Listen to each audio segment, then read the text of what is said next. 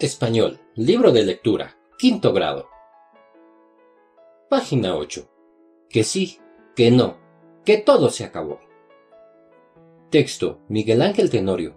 Ilustración, Abraham Balcázar. Dicen que hace tiempo, en cierto lugar, hubo una canción muy famosa. Ay, Serafín, todo tiene su fin, que sí, que no, que todo se acabó. Pasó el tiempo y la canción pasó de moda. Solo una viejita la recordaba y la seguía cantando. Yo le pregunté si le gustaba mucho la canción. Ella me dijo que sí. Yo le pregunté por qué. La viejita se fue sin decirme nada, pero luego regresó y me dijo Siéntate, muchacho. Te voy a contar un cuento. Yo me senté en una de las bancas de la plaza principal y ella me contó su cuento. En este pueblo, hace muchos años vivía una princesa. Todas las noches soñaba que un gran príncipe venía a pedirla en matrimonio. En este mismo pueblo vivía también un príncipe, pero era un príncipe muy pobre. Para seguir siendo príncipe tenía que trabajar. En su castillo, que no era un castillo sino una casita muy chiquita, ahí tenía un jardín de rosas. Bueno, tampoco era un jardín, sino un grupo de macetas apretujadas. Eso sí, en las macetas había rosas. Por las mañanas, antes de irse a trabajar, el príncipe regaba su jardín. Por las noches, antes de irse a dormir también.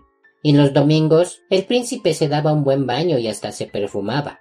Cortaba la mejor de sus rosas para ponerlas en alguno de los muchos agujeros que tenía su capa. Una capa elegante, pero vieja. Todo esto lo hacía porque los domingos por la tarde había que salir a la plaza principal. Ahí muchas princesas, con sus damas de compañía, salían a dar la vuelta. Un domingo, en una de esas tantas vueltas a la plaza principal se encontraron. ¿Quién es? La princesa que soñaba con un gran príncipe y el príncipe que tenía que trabajar para seguir siendo príncipe. La primera vez solo se miraron, la segunda vez intercambiaron sonrisas, a la siguiente una ligera inclinación de cabeza, y para la última vuelta de la tarde el príncipe decidió acercarse a la princesa. Buenas tardes. ¿Cómo está usted? Pues yo bien. ¿Y usted? Pues yo también. ¿Dando la vuelta? Sí. ¿Y usted? Pues yo también. El príncipe tomó la rosa que traía consigo y se la dio a la princesa. Hizo una reverencia y le dijo Aunque suena imprudencia, quiero hacerle una confidencia. ¿Qué clase de confidencia es esa? preguntó la princesa. El príncipe le dijo Aunque suena impertinencia, yo la quiero para quererla con mucha querencia. Mire usted nada más que impaciencia, le dijo la princesa. Pero fíjese usted que en este momento no quiero ser de nadie la querencia. El príncipe le preguntó que por qué tanta resistencia. La princesa contestó. Yo sé lo que son las querencias. Toda querencia tiene un principio y un final, y después de la querencia viene la ausencia. El príncipe preguntó. ¿Pero de dónde le viene tal creencia? Es cosa de la experiencia. El príncipe rápidamente aclaró. La sola experiencia no hace a la ciencia, y el amor es una ciencia. Mucha ciencia, mucha ciencia, pero el amor también es inclemencia. Es una cosa de conciencia, también de inconsistencia. Para eso yo tengo un remedio, dijo el príncipe. ¿Cuál es? Pues la daría la presencia. Y la princesa dijo, ante tanta insistencia, creo que tendré benevolencia. El príncipe se puso muy contento, pero la princesa le dijo Momento, joven, momento. Todavía está por verse si usted es de mi conveniencia. Pues claro que lo soy, dijo el príncipe en voz baja. Y hay una cosa más, dijo la princesa. ¿Qué más? Que mis padres den su anuencia. ¿Que den su qué? Su anuencia. El príncipe quiso preguntar qué era eso de la anuencia, pero mejor se quedó con su duda dudencia. No fuera a ser que la princesa le entrara la decepción decepcionencia. Por eso, mejor dijo. Si es así, pronto quiero hablar con su excelencia. Y en voz baja añadió.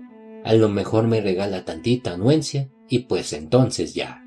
Prudencia, joven, prudencia, dijo la princesa. No conozco a ninguna prudencia, ¿O así se llama la que viene por ahí? No, joven. Digo prudencia. ¿Qué es una paciencia? O sea, calma, calmex, calmantes montes, en otra palabra, calmencia. Y el príncipe contestó. Muchas gracias por la advertencia. La princesa le dijo que al día siguiente le tendría una respuesta. Por ahora, discúlpeme, pero un estornudo está por salirme sin decencia. El príncipe regresó esa noche muy contento a su castillo, regó su jardín y luego se acostó en su cama real. Y esa noche, no más no pudo dormir, un poco porque estaba contento y un mucho por los relinchos reales de su cama. Pero al día siguiente por la tarde, el príncipe ya esperaba en la plaza con mucha impaciencia. La princesa no aparecía. Por fin, una de las damas de compañía se acercó al príncipe y le dijo La princesa manda decir que tal vez sí. El muchacho quiso preguntar algo más, pero la dama de compañía se alejó muy rápido de ahí. Al día siguiente, toda la mañana se le pasó al príncipe comiendo ansias, ya le andaba por saber qué le dirían esa tarde. Nuevamente fue a la plaza y ahora tuvo que esperar un rato enorme antes de que apareciera una de las damas de compañía. Anda, pronto, di qué cosa manda decir mi princesa. La dama de compañía lo miró un momento y luego le dijo Ella dice que tal vez no. Entonces no. Preguntó al príncipe con mucho desaliento. No, dijo la dama. No confundas. Ella no dijo que no. Nada más dijo que tal vez no. Y tal vez no. No es igual a decir que no. No es no. Y tal vez no es tal vez no. Ah. Dijo el príncipe que tal vez no había entendido. O tal vez sí. ¿Quién sabe? Al día siguiente el príncipe se volvió a presentar en la plaza, pero esta vez no vino nadie. No hubo mensaje. Lo mismo pasó al otro día y al otro. Llegó el domingo y el príncipe volvió a ponerse su mejor rosa en uno de los agujeros de su capa. Salió a la plaza y dio unas vueltas mirando a cada princesa que pasaba a su lado.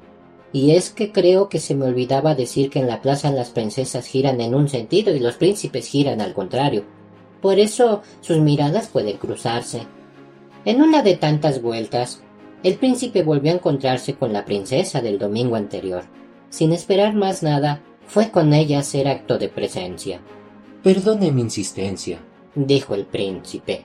Pero es que es muy grande mi querencia. Eso quisiera ver, dijo la princesa. Pues yo no tengo urgencia. El príncipe le dijo. Mi amor siempre tendrá vigencia, y por si mi nombre no sabes, soy Luis Plasencia. Encantada, dijo la princesa. Yo soy Inocencia. La princesa se alejó. El príncipe se quedó pensando en cómo demostrar su insistencia y su gran querencia. Tal vez era cosa de hacer un poco de adulancia, o tal vez de jactancia. Uy, qué complicancia. Ya en su casa, el príncipe se puso piense y piense mientras miraba a su rosa.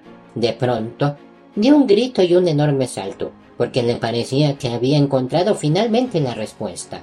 Si bien no soy de los que tiene opulencia, bien puedo decir que soy de los que tienen inteligencia. Y el príncipe le envió un ramo con sus mejores rosas a la princesa.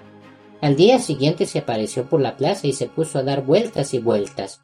Al poco rato llegó una de las damas de compañía que le dijo Dice la princesa que usted es muy amable. Los otros días fue el príncipe a la plaza a ver si había alguna novedad de la princesa, pero no la hubo. Pensó que tal vez era tiempo de otro regalo. Puso su ingenio a trabajar y armó una cajita musical con un muñequito que parecía cantar la canción de moda. Ay, Serafín, todo tiene su fin, que sí, que no, que todo se acabó. El príncipe mandó el regalo y al día siguiente se fue a la plaza a dar vueltas.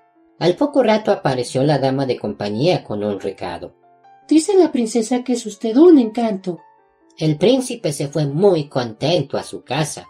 Al día siguiente fue a la plaza y se encontró con la dama de compañía de todos los días. Ella le dijo La princesa dice que buenas tardes y que siempre la recuerde. El príncipe se puso más contento todavía. Llegó a su casa y tomó un lápiz y un papel. Empezó a dibujar una plaza. En la plaza estaban un muchacho y una muchacha. Terminado el dibujo, lo mandó a la princesa. Al día siguiente se fue a la plaza a esperar alguna noticia. La dama de compañía de todos los días le dijo de parte de la princesa, gracias. El príncipe, ya enjarrerado, se puso a hacer otro dibujo. Esta vez sería un retrato de la princesa. De pronto, el príncipe tuvo una duda. Hacía mucho que no veía a la princesa. Ya no se acordaba bien cómo era ella. Hizo un gran esfuerzo de imaginación y por fin estuvo el dibujo. Lo mandó a la princesa y al día siguiente se fue a la plaza. La dama de compañía se acercó y le dijo La princesa agradece mucho el dibujo, pero manda preguntar ¿Quién es la muchacha que ahí aparece? ¿Cómo que quién es? preguntó el príncipe. Pues es ella. Dile que el dibujo está hecho con los ojos del corazón. Al día siguiente, la dama de compañía de todos los días ya estaba ahí en la plaza esperando al príncipe, cuando éste llegó en busca de algún recado. Te tengo una mala noticia, le dijo ella. ¿Una mala noticia? preguntó el príncipe. Sí. Pues ándale, dímela ya. La princesa tiró a la basura todos tus regalos. ¿Todos? Sí, y te manda decir que ahora sí es no. El príncipe quiso decir muchas cosas, pero se quedó mudo. La dama de compañía le dijo Es que te anduvieron investigando y ahora saben que no eres un príncipe como los de antes. Para seguir siendo un príncipe tienes que trabajar, no tienes grandes riquezas. Y la princesa dice que quiere un príncipe como los de antes, así que pues no. El príncipe se quedó sin aire. Las piernas se le doblaron. El corazón quiso detenerse, y su vida parecía ponerse a las viejas para volar donde él nunca más. La dama de compañía tuvo que sostenerlo antes de que él cayera al suelo. El príncipe dijo Es que ser príncipe en estos tiempos es bien difícil y hay que trabajar. En esos momentos el príncipe recordó que tenía la leche en la lumbre y que lo mejor se estaba tirando. Pero ya no tenía mucho ánimo como para ir corriendo. De todos modos, cuando llegara ya no habría leche. Habría que lavar la estufa porque sería un cochinero. Cuando ya más triste estaba, la dama de compañía se le quedó mirando fijamente a los ojos para decirle Perdone usted mi imprudencia, pero tengo para usted una confidencia. Sin mucho ánimo el príncipe me preguntó ¿Qué confidencia? Ella le dijo Aunque suene impertinencia, yo lo quiero a usted para quererlo con toda mi querencia. El príncipe, entre entusiasmo y extrañado, preguntó ¿De dónde nace tal creencia? De la diaria presencia, dijo ella. El príncipe se le quedó mirando. Ella le enseñó el dibujo que el príncipe había hecho según él para la princesa. La muchacha del dibujo no era la princesa, sino la dama de compañía. El príncipe le preguntó si ella estaba dispuesta a querer a un príncipe que tenía que trabajar para ser un príncipe. Ella le dijo Yo trabajo, tú trabajas. Yo no esperaba tener un príncipe, pero si tú quieres ser el mío, yo seré tu princesa. Digo, si tú quieres. Claro que quiero, dijo el muchacho, y los dos con un beso se dieron la respectiva anuencia. Caminando juntos, de la mano, pusieron fin así a una tan larga ausencia. Y ese es el cuento que te iba a contar, dijo la viejita, que ya se iba a ir. Yo entonces le pregunté, ¿y qué pasó con la princesa? Ella se quedó mirando un rato muy grande. Me pareció como que quería llorar. Con su pañuelo se limpió los ojos. Luego me dijo, La princesa, con tanta exigencia, se quedó sin que nadie fuera su querencia, y el resto de su existencia la pasa solamente cantando con insistencia. Ay, Serafín, todo tiene su fin, que sí, que no, que todo se acabó. Y la viejita se fue cantando su canción. Página 18. Serenata Huasteca. Texto José Alfredo Jiménez. Ilustración Lourdes Guzmán. Canto al pie de tu ventana, pa' que sepas que te quiero Tú a mí no me quieres nada, pero yo por ti me muero.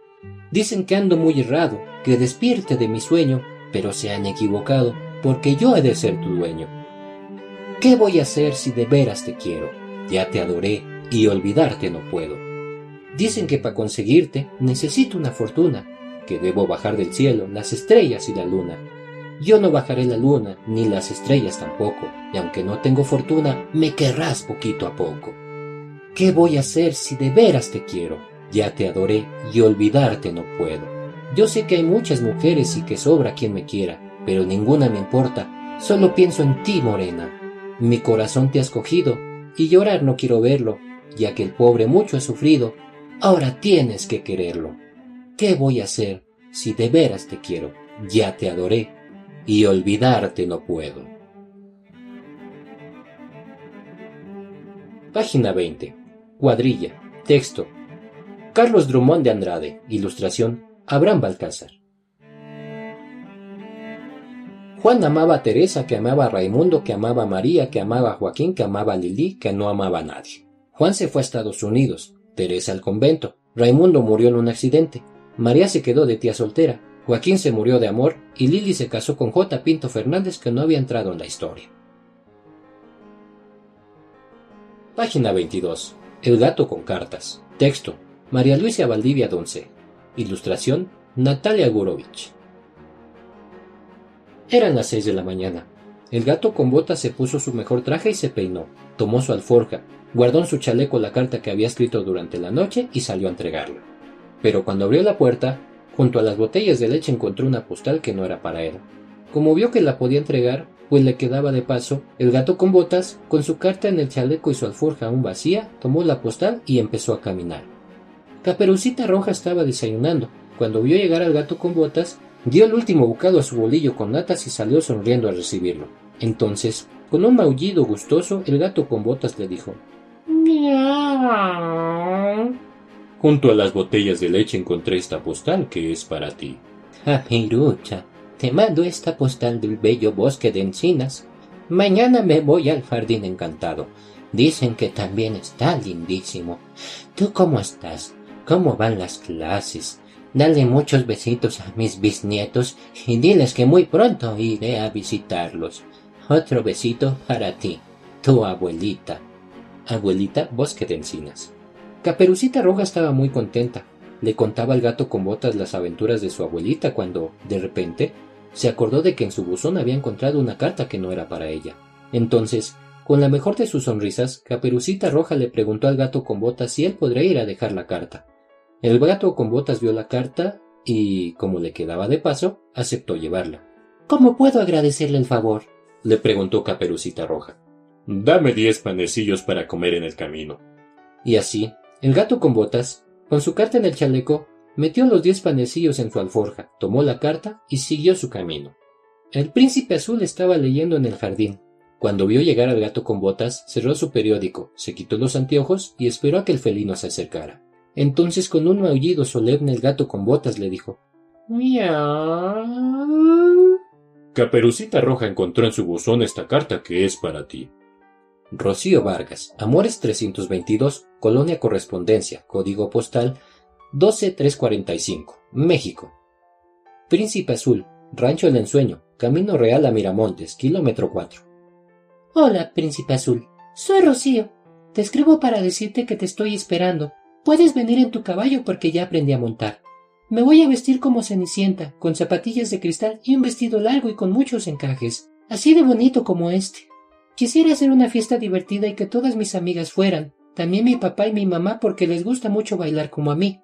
Ya me despido porque mi hermano Rogelio está delatoso y no me deja escribir. Te espera y te quiere tu princesa, Rocío.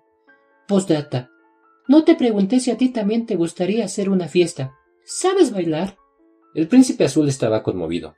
Le comentaba al gato con botas que era la primera niña que le escribía y que le gustaría mucho conocerla y platicar con ella, cuando, de repente, se acordó de que en su correspondencia había encontrado un telegrama que no era para él. Entonces, en tono ceremonioso, el príncipe azul le preguntó al gato con botas si él podría ir a dejar el telegrama. El gato con botas vio el telegrama y, como le quedaba de paso, aceptó llevarlo. ¿Cómo puedo agradecerte el favor? le preguntó el príncipe azul. Dame tu espada para defenderme en el camino. Y así, el gato con botas, con su carta en el chaleco y con los diez panecillos en su alforja, se ciñó la espada reluciente, tomó el telegrama y siguió su camino.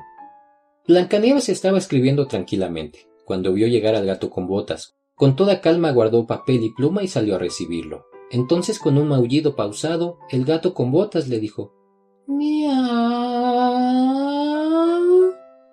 El príncipe azul encontró en su correspondencia este telegrama que es para ti. Telegrama. Servicio Internacional, Secretaría de Comunicaciones y Transportes, Dirección General de Telecomunicaciones, ZC VCN 165 19 23 37 T 0082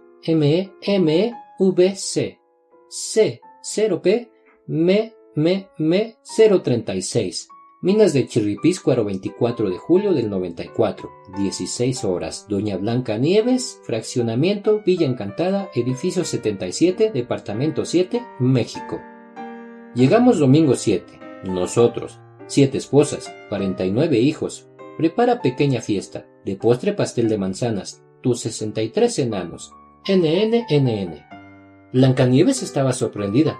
Le decía al gato con botas que le daba gusto la visita, pero que no podría terminar el libro que estaba escribiendo, cuando, de repente, se acordó de que en su reja se había encontrado un sobre que no era para ella. Entonces, ahora con cierta prisa, Blancanieves le preguntó al gato con botas si él podría ir a dejar el sobre. El gato con botas vio el sobre y, como le quedaba de paso, aceptó llevarlo. ¿Cómo te puedo agradecer el favor? le preguntó Blancanieves. Dame tu capa de seda para taparme si me da frío en el camino. Y así. El gato con botas, con su carta en el chaleco, con los diez panecillos en su alforja y con la espada reluciente, se puso la capa de seda, tomó el sobre y siguió su camino. El logro estaba cocinando un extraño puchero. Cuando vio llegar al gato con botas, aventó cucharón y mandil y lo saludó gruñendo. Entonces, con un maullido ronco, el gato con botas le dijo: Miau. Blancanieves encontró en su reja este sobre que es para ti. RTE. Nosotros, Avenida Central sin número, código postal 00000. Señor Ogro, Callejón del Muertito número 8, Pueblo Escondido. Horrorosillo. Al logro, a los escritores de cuentos, a los que cuentan puros cuentos, a la prensa mundial, a la opinión pública. Señor Ogro, todos los niños del mundo que ya no va a seguir asustando. Si usted es grandote y malo, nosotros somos mucho más valientes. Ya no nos va a hacer llorar ni temblar de miedo. Y si lo volvemos a ver en cualquier cuento, ahora sí lo vamos a borrar hasta de los viejos cuentos de hadas. Atentamente, María Sánchez, Marta Eugenia A., Federico Álvarez, Noemí Ávila, Ricardo Campa, Tere Marín, Nicolás Reyes, Betty Corral, Raúl Gutiérrez, Natalia, Elías Francisco Bordejo, Virginia Álvarez, Francisco Hernández, Peggy, Pablo Rulfo, Mauricio López, Ángeles de Villanueva, Carlos Sevillo. El logro estaba muerto de risa. Le aseguró al gato con botas que si él desapareciera de los cuentos los pobres héroes dejarían de serlo, pues ya no correrían ningún peligro ni aventura, cuando, de repente, el gato con botas lo interrumpió. Otro día hablamos de eso. Ahora tengo que irme, pues quiero entregar la carta que escribí.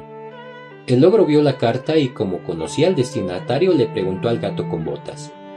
¿Cómo quieres que corresponda el favor que me has hecho? Dame un buen consejo. Al lugar donde vas, solo podrás entrar cuando hayan dado las seis de la tarde. Entonces verás la ventana, que nadie jamás ha visto, en lo más alto de la torre más alta.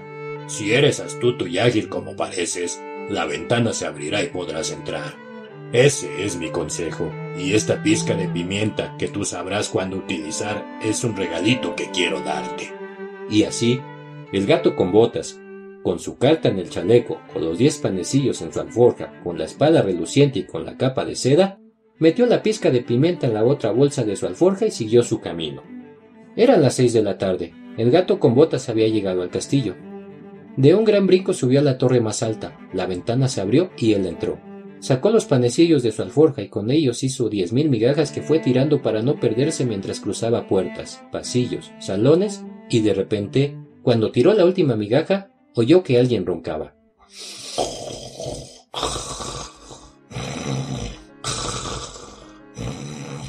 En ese momento, el gato con botas supo qué hacer. Sacó la pimienta de la otra bolsa de su alforja, la sopló fuerte y esperó. La bella durmiente estornudó y estornudó y por fin se despertó. Cuando vio al gato con botas tan gato con su chaleco, tan distinguido con la espada reluciente y tan simpático con la capa de seda, la bella, que ya no era durmiente, suspiró, sonrió y... Entonces, con un maullido suavecito el gato con botas le ronroneó al oído. Junto a mi corazón encontré lo que en esta carta escribí para ti, bellísima bella durmiente. Dicen por ahí que desde entonces el gato con botas y la bella despierta siempre andan juntos. Unos opinan que ella le untó manteca en los bigotes, otros creen que él la tiene encantada contándole todas las hazañas de sus seis vidas. Si es verdad o es cuento, quizá nadie ha de saber. Lo único que es cierto es que cuando acabas de leer, una carta es un misterio. ¿Quién lo habrá de resolver? Piensa tú, que estás despierto, lo que puede contener.